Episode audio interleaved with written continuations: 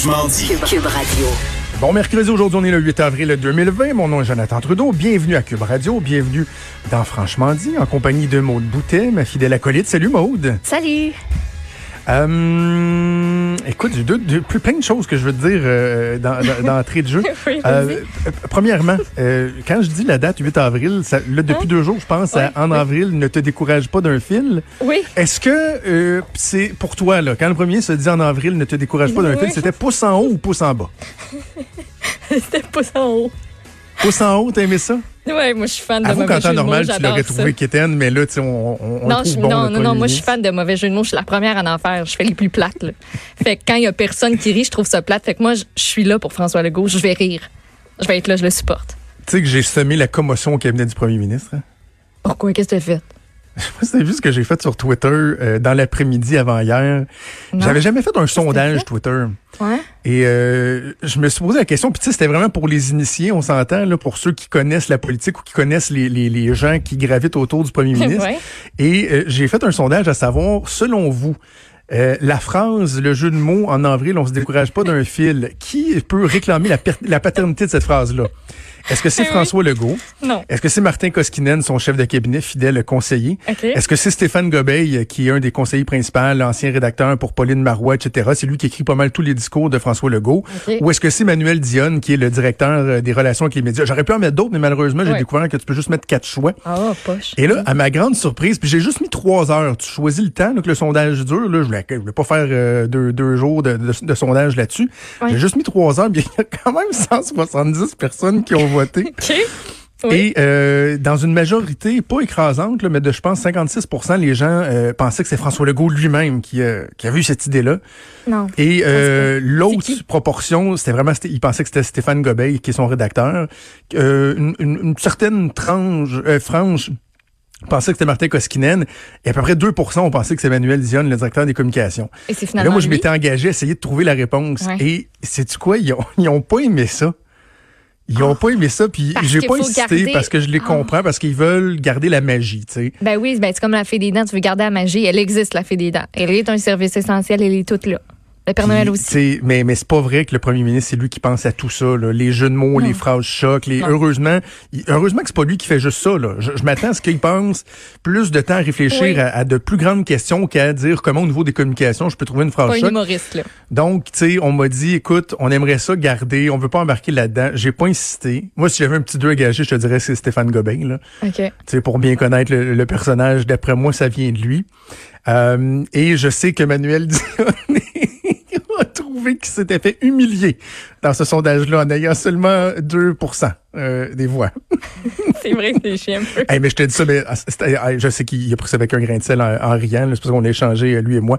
Mais euh, bref, voilà, j'avais fait ma petite enquête sur, euh, sur en avril. On se décourage pas d'un fil. Je parlais avec Anaïs ce matin, puis tu sais, on, on parlait justement de, de tout ce qui se dit en point de presse, des codes d'écoute qui sont qui sont incroyables. là. Je veux dire, Ben tout oui. réseau confondu, on est dans le 2 millions et plus, puis c'est Oui.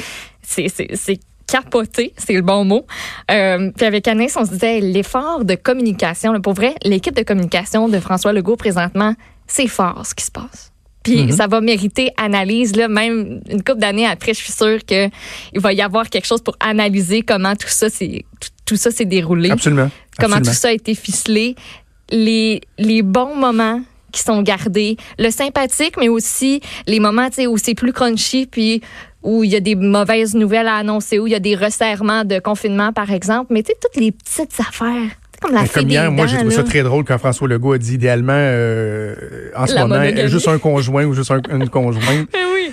J'ai trouvé ça euh, très, très drôle. Mais c'est vrai, puis on doit leur lever euh, notre chapeau. Puis moi, je le fais régulièrement quand je leur parle. Tu sais, normalement, j'ai une relation euh, objective avec la plupart de, de ces gens-là, mais je finis toujours mes conversations par « Hey, lâchez pas ». Ouais. Sais, lâchez pas. Pour avoir déjà travaillé au gouvernement, pas gérer une crise comme celle-là parce que c'est sans précédent. Pour avoir été au cabinet du premier ministre, je sais à quel point c'est pas évident. Puis tu sais, hier, je regardais comment c'est organisé le fameux euh, briefing technique auquel moi j'assistais en tant que membre de la tribune de la presse avant qu'ils fassent finalement euh, la conférence de presse euh, publique, ce qu'ils ont décidé de faire. Là, on, on se posait la question. Ouais. Et je voyais dans des, dans des échanges de messages, j'avais des, des collègues euh, journalistes qui aussi sont, sont sous pression. Là, je leur, je leur enlève rien, mais qui trouvaient que bon, euh, c'est un peu broche à balle. Là, finalement, on a eu un briefing technique à telle heure. Là, il va te savoir ci, il va te savoir ça. Puis là, je me dis, mais en même temps, là, faut avoir été à l'intérieur un petit peu de, de cette bulle-là pour savoir à quel mm-hmm. point à tous les jours ils ont des centaines de décisions autant au niveau de la gouvernance qu'au niveau de la communication publique, à prendre. C'est pas une science exacte. Ce n'est pas une science exacte, ah la communication. Il y a des principes, il y a l'instinct, il y a l'expérience, mais c'est pas une science exacte. Ce qui marche une fois marchera pas l'autre fois. Mm. C'est pas évident. Et je pense qu'ils le font bien de façon générale. Puis corrige-moi si je me trompe, mais on dirait que même ce qui peut paraître anodin, les plus petites décisions, si c'est la mauvaise décision qu'on prend au final, ça peut tellement devenir plus gros que ce que ça aurait été. Il faut vraiment que tu. as absolument raison. Faut que tu penses peux pas rien à tout, tout, tout. Faut que tu vois venir deux, trois, quatre, cinq coups d'avance pour pas te planter. Là. Absolument, absolument. Tu as totalement raison. Euh, rapidement, parce qu'il on, nous reste trois minutes là, avant d'aller à la pause, on est un peu pressé. Mm-hmm. Si euh, vous, vous cherchez un réconfort hier, j'espère que vous êtes sorti dehors bon la super lune. Je c'était un jour de super lune. Moi, j'ai été voir ça à 9 heures. J'ai réveillé les enfants. Ça faisait du bien. C'est comme si ça démontrait que la nature était belle, que la Terre continue de tourner. La super lune, là, écoute, fallait quasiment que tu mettes des lunettes de soleil pour la regarder tellement qu'elle était claire. OK. C'était de toutes les beautés. Ça faisait du bien voir ça, prendre de l'air, regarder ça. Ça moi, ça m'a aidé dans une belle zone d'être zen avant de me coucher. Euh, hier soir, j'espère que vous avez fait euh, de même parce que sinon c'est le rosé. hey, la, la, première bouteille de rosé de la saison.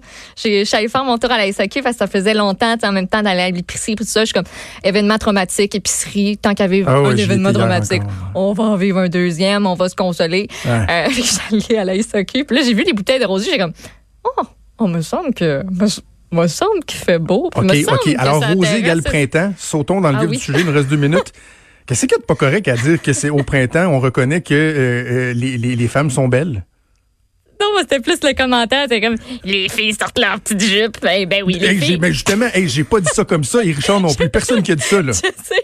Mais peu importe comment vous le dites, les gars, c'est sûr, ça finit de même. C'est sûr, ça sonne de même. Ça peut pas sonner autrement. Non, non, non. on, a besoin de toi. Mais on se dit pas. Non, justement. Les gars, ils sortent leur petit t-shirt serré, puis ils vont ben se faire bronzer, puis ils vont faire la tour de Tobedin non, mais non, mais c'est ça. Non, mais aide-moi donc. Aide-moi donc à ce que automatiquement on fasse pas ce ce, ben, ce, lien-là qu'on peut dire. Hey, moi, le, au printemps, là, puis en été, là, ma blonde, là, elle, va me dire euh, bon, check la fille là-bas. Là. Tu vas la trouver jolie, je sais. Parce qu'elle sait que j'ai le droit de juste trouver une fille jolie, puis ça veut pas dire que je vais la tromper, ça veut pas dire que j'ai de la bave qui me coule sur le bord de la bouche. Non, non. C'est juste que je suis un gars, je trouve, j'apprécie la jante féminine et voir une, une belle fille, c'est pas quelque chose que je fais comme ah pas encore. Pas encore une autre table. Ah, si bon, alors, je vais avoir une belle fille, maudit. c'est juste mais ça. Mais je comprends. J'ai vu ma petite jupe, ma jupe fleurie que je me suis achetée là, euh, dernièrement parce que hein, moi, acheter local, j'ai pris ça au, mot. Là, comme, ça y a été. Une chance que je suis revenue travailler lundi parce que la carte de crédit, euh, oh. ça y va par là. Ben, oh, oh. j'ai un emploi, il faut que je fasse rouler. Ça, ça ah oui, il fallait que tu achètes du béni poulet pour ta fête. Puis, euh, ben oui, puis un casse-tête. Écoute, les choses brassent, les choses brassent.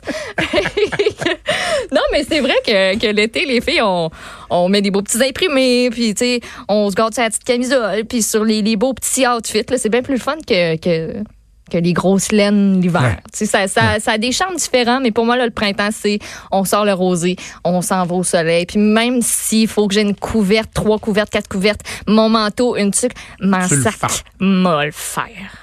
C'est bon. Hey, Maud, ce qu'on va faire, on va aller tout de suite à la pause. Puis je voulais revenir aussi sur euh, sur euh, ma, ma, chronique là, sur l'appel qu'on doit lancer à tous, l'importance de, de de pas lâcher, de comprendre pourquoi on fait ce qu'on est en train de faire là et que ça vaut la peine. Et euh, on aura l'occasion de le faire après notre notre prochain invité parce qu'il est un peu serré dans le temps. le docteur Carl Vince, qui est microbiologiste, qu'on entend à toutes sur toutes les tribunes. Mm-hmm. il s'est rendu disponible pour nous parler pendant quelques minutes. Au retour la pause, on va faire ça. Bougez pas. Vous écoutez Franchement dit.